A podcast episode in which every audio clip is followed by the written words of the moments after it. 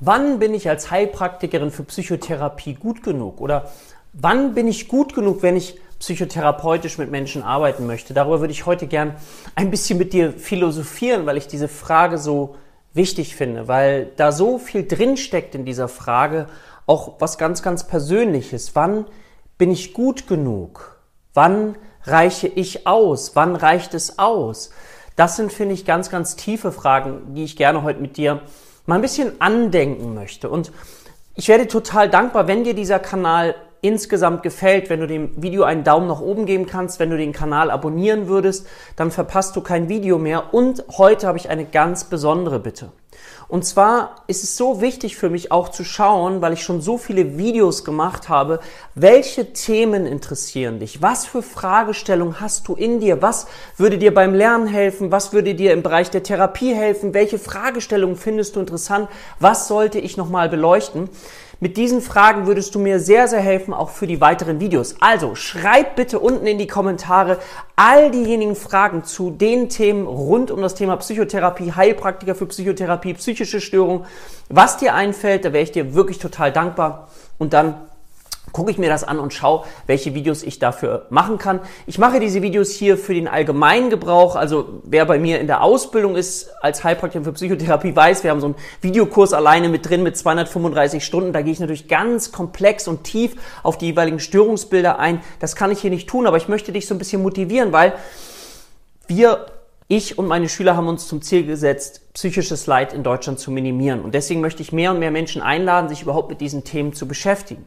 Und eine wichtige Frage, die du dir vielleicht schon zu Beginn stellst, wenn du dich mit diesen Themen beschäftigst, ist ja, wann bin ich denn gut genug, um später psychotherapeutisch zu arbeiten? Ich erlebe es zum Beispiel, dass Menschen sagen, ja, ich mache erstmal so Beratung, psychologischer Berater, ich traue mich noch nicht so richtig daran und das ist total in Ordnung. Und trotzdem möchte ich dich einladen zu schauen, liegt das dann jeweils, weil du sagst, okay, du möchtest gern beraterisch arbeiten, als Coach arbeiten? Oder ist da etwas in dir, was dir vielleicht sagt, ja, vielleicht bin ich auch nicht gut genug oder ich reiche nicht aus.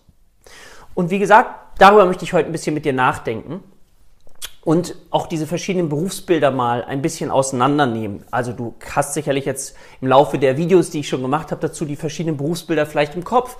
Wir haben einerseits die akademischen Berufsbilder. Das ist jemand, der beispielsweise Psychologie studiert hat, seit neuestem auch Psychotherapie und danach eine Weiterbildung macht, drei Jahre Vollzeit oder fünfjährig berufsbegleitend, der dann eben dann auch eine Approbation äh, bekommen kann und dann als psychologischer Psychotherapeut arbeitet. Da hat jemand dann aber Psychologie als Grundlage jetzt studiert, sagen wir mal das, um das möglichst einfach zu halten. Und dann gibt es den anderen Bereich, den medizinischen Bereich, da hat jemand Medizin studiert, kann dann auch eine Weiterbildung machen und nennt sich dann später ärztlicher Psychotherapeut.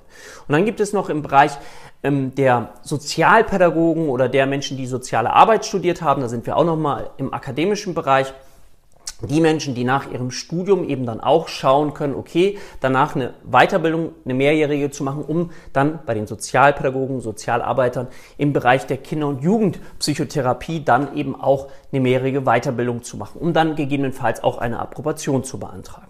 Und auf der anderen Seite gibt es den nicht akademischen Bereich, das ist der Heilpraktiker, Heilpraktiker für Psychotherapie.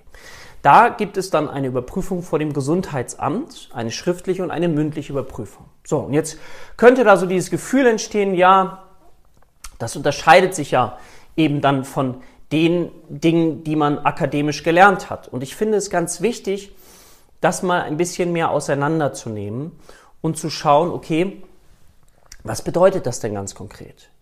Also, wenn ich mich mit dem Psychologiestudium beschäftige, ist es erstmal wichtig zu verstehen, dass ein Psychologiestudium jetzt nicht primär darauf abzielt, eben auch Psychotherapie zu machen. Es gibt einen Anteil im Bereich der klinischen Psychologie, der darauf abzielt, ja, im Studium, im Hauptstudium nachher gibt es einen Bereich. Und genauso ist es in den anderen Studiengängen auch. Also es geht nicht primär um Psychotherapie. Also das ist der erste Fakt, den man sich vielleicht nochmal klar machen sollte.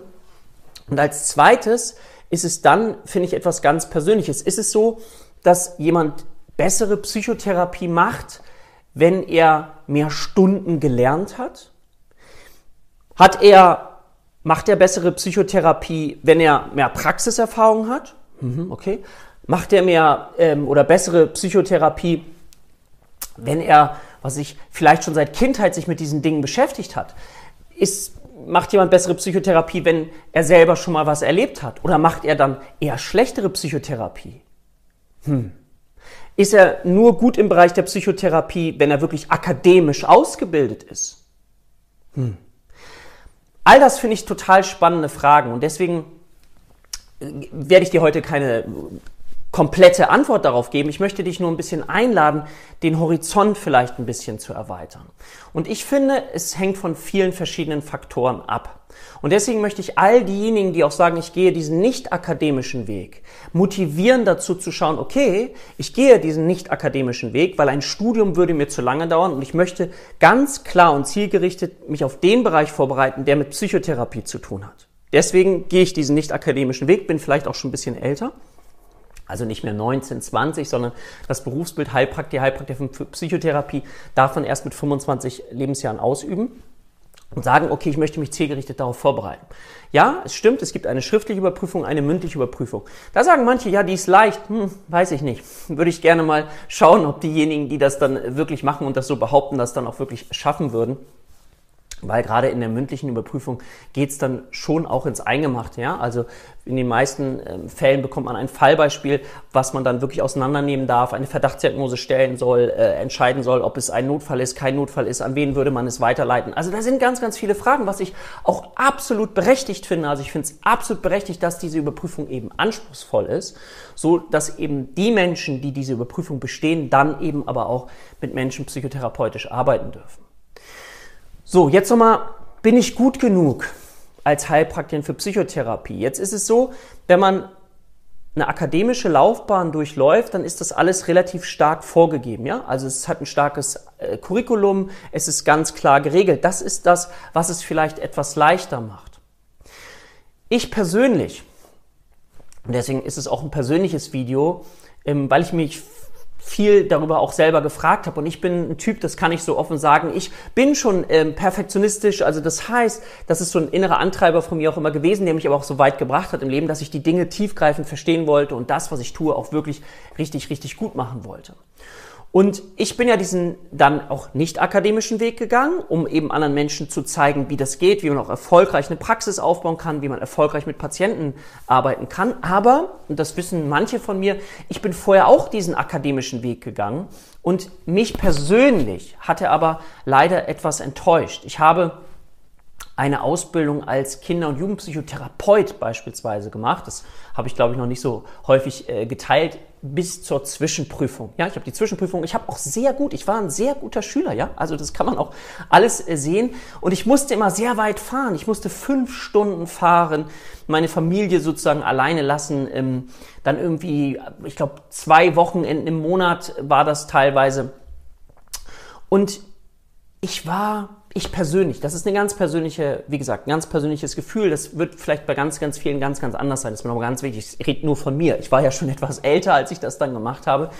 Und ich hatte das Gefühl, diese fünf Stunden Fahrt, die ich dort hatte, ähm, waren immer intensiv, weil in dieser Zeit habe ich mir ganz viel immer reingezogen, ja, an, an äh, das, was ich gelesen habe. Ich habe auch Videokurse gehört. Ähm, ich habe so, so viel und ich habe ganz, ganz inspirierende Menschen gehört. Ähm, zum Beispiel Gunther Schmidt, den ich sehr verehre, Begründer der Hypnosystemik. Und ich hatte das Gefühl, dass ich in dieser Zeit, in der Fahrzeit, mehr gelernt habe, als eigentlich da, als ich anwesend war vor Ort. Jetzt kann man sagen, das ist ein Einzelfall und so, aber in dem Klassenverband, wo ich war, ging es gar nicht nur mir so, ja. Und da bin ich dann auch ins Überlegen gekommen und habe mich gefragt, hm, sind es die Zeiten, in denen man dann vor Ort ist, wo man dann sagen kann, ja, ich habe so und so viel Zeit in etwas investiert und deswegen bin ich gut?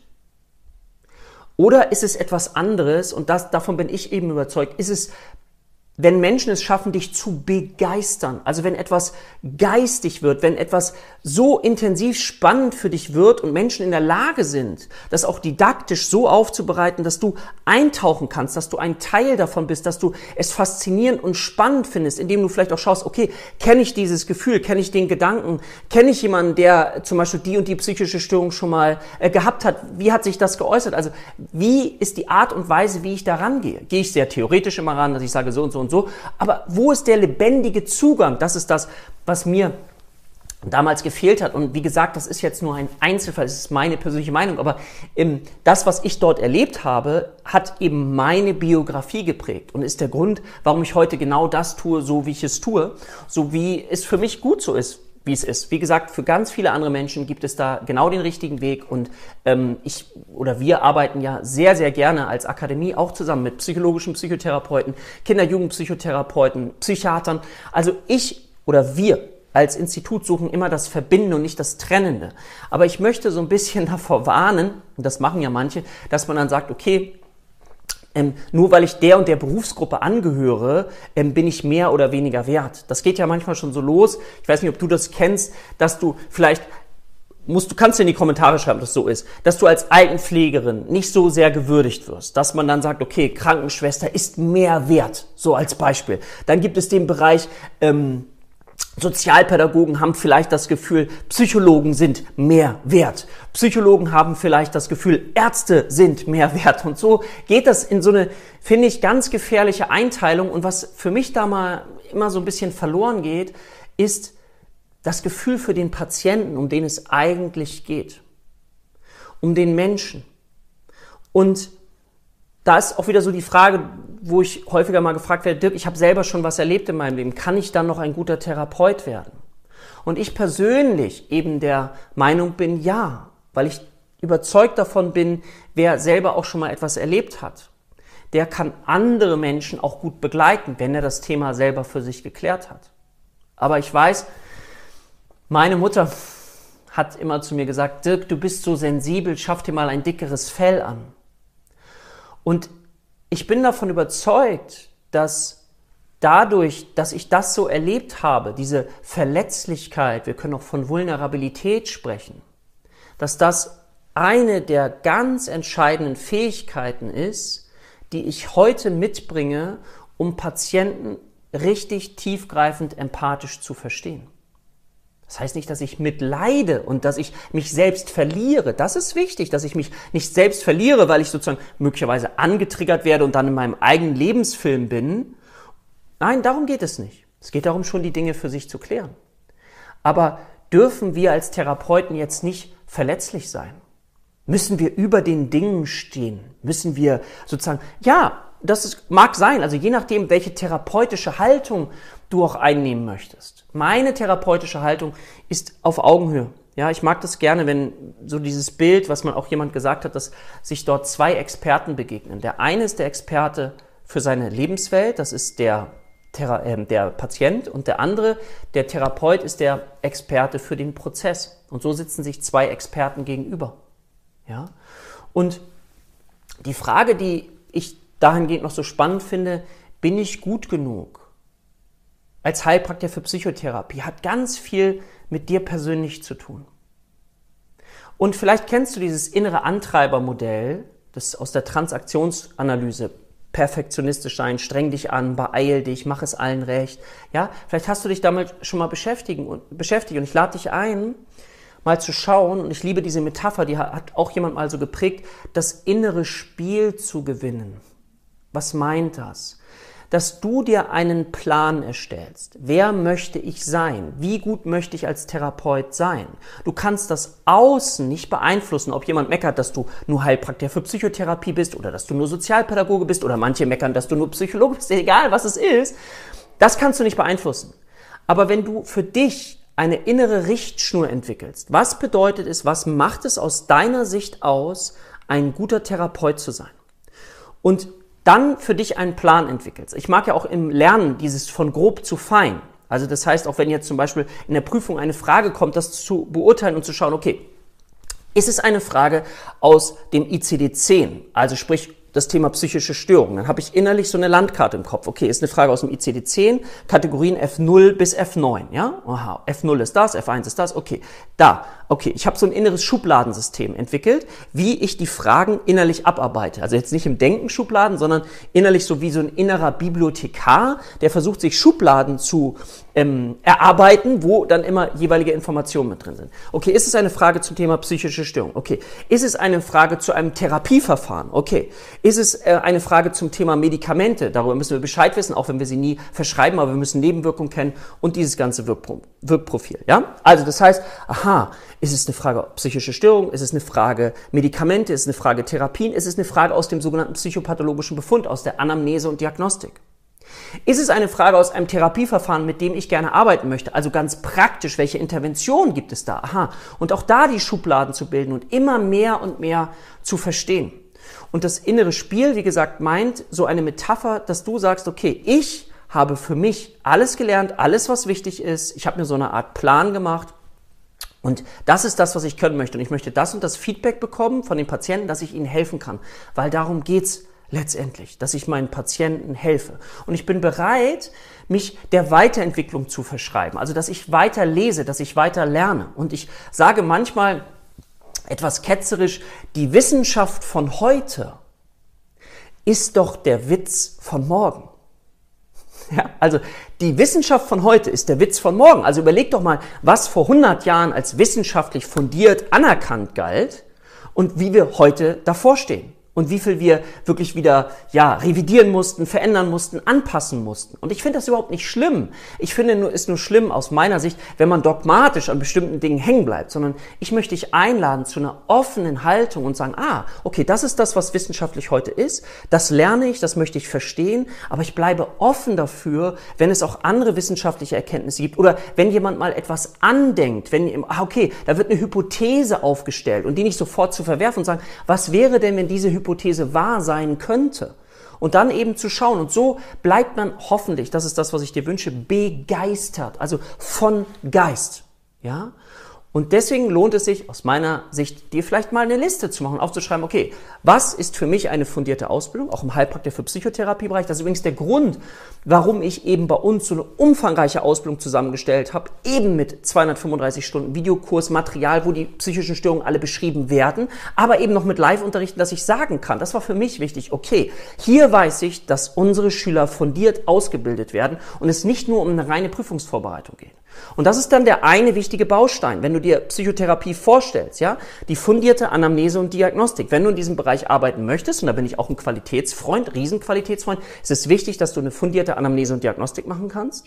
Dass du als zweites in der Lage bist, eine Psychoedukation, ein individuelles Störungsmodell zu entwickeln mit dem Patienten. Dafür brauchst du das Wissen. Wie kommen psychische Störungen zustande? Welche Bereiche gibt es da und wie kann ich mit dem Patienten das gemeinsam individuell aufbauen? Um dann eben zu schauen, wie baue ich einen Therapieplan auf. Und dafür ist es wichtig natürlich, dass du psychotherapeutisches Handwerkszeug lernst, also dass du Psychotherapiemethoden lernst, wie die integrative Psychotherapie bei uns oder Kognitive Verhaltenstherapie oder Kinder-Jugendpsychotherapie oder was auch immer. Aber wichtig ist, dass du da dann immer dran bleibst. Und dann ist es aber auch wichtig, und dazu möchte ich dich einladen, dass du irgendwann, wenn du vielleicht dieses System hast, wie du auch lernst und alle neuen Informationen, die du lernst, in der Zeitschrift, in einem Buch, dann einsortieren kannst, dass du dich ein Stückchen auch zurücklehnen darfst und dir erlauben darfst zu spüren, dass du gut genug bist. Und das wirst du dann merken, wenn Menschen öfter zu dir in die Praxis kommen, wenn sie mehr in die Praxis kommen, du Experte für etwas wirst, dann entwickelt sich immer mehr Selbstvertrauen, das Vertrauen in dich selber, dass du etwas kannst. Und dazu möchte ich dich einladen. Übe, bleib dabei, sei immer demütig, das ist mein, demütig gegenüber dem, was da kommt, was da ist, auch ein neuer Patient, ein neues, leeres, beschriebenes Blatt. Also nicht einzuteilen, zu wissen, ja, der schildert, der Patient schildert was und ich weiß sowieso, was kommt. Offen zu bleiben, jeden neuen Patienten als Mensch zu begrüßen, als Mensch zu begleiten.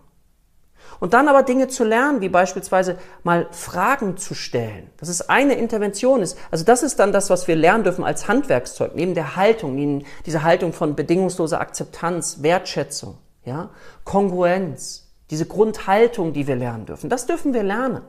Und dann aber auch spannende Fragen zu stellen, wie beispielsweise aus der systemischen Therapie, gibt es so Verschlimmerungsfragen. Also sowas, was würde die Situation denn noch schlimmer machen? Normalerweise fragen wir auch immer, was es besser machen würde. Ah, was würde es denn noch schlimmer machen? Also dem Patienten zu helfen, auch so neue Fragen, neue Ideen in sich zu entwickeln, vielleicht auch so komische Fragen, die er sich vorher nie gestellt hat. Einfach ihm eine Möglichkeit zu schaffen, wie er sich selber mehr öffnen kann, wie er selber mehr über sich lernen kann. Das ist das, was ich dir wünsche. Es ist vielleicht ein bisschen philosophisches Video geworden. Schreib mir gerne, wie gesagt, deine Fragen äh, in die Kommentare, so dass ich vielleicht weitere Videos machen kann zu diesen Themen, wenn dich auch solche Themen mal interessieren, weil ich finde das ganz wichtig, diese Fragestellung, ja, wann bin ich gut genug? Und dann gibt es eben Menschen und unter uns, die das Gefühl haben, ja, ich fühle mich nie richtig gut genug. Und dafür braucht es auch etwas, wie das innere Spiel, ja, zu sagen, okay, was baue ich mir auf, wann ich sagen kann, okay, jetzt habe ich aber auch genug gelernt, genug Erfahrung gemacht, damit das in mir wachsen darf, dieses Gefühl. Und ich bin davon überzeugt, auch wenn jemand ganz am Anfang steht, so war es zumindest bei mir, wenn so meine erste Patientin, meine ersten Patienten, da weiß ich noch genau, ich habe mich so unglaublich intensiv darauf vorbereitet. Ähm, und das ist doch auch eine absolute Würdigung dessen, dass der Patient neu kommt und man als neuer Therapeut bereitet man vor, man bereitet nach, man macht sich ganz intensive äh, Gedanken darum. Das geht ja nachher im weiteren Verlauf gar nicht. Und das ist auch etwas, was du eben mit in die Waagschale werfen kannst, gerade dann, wenn du als neuer Therapeut anfängst. Okay. In diesem Sinne wünsche ich dir eine schöne Woche. Ich freue mich auf das nächste Video mit dir und sage für heute Tschüss, dein Dirk.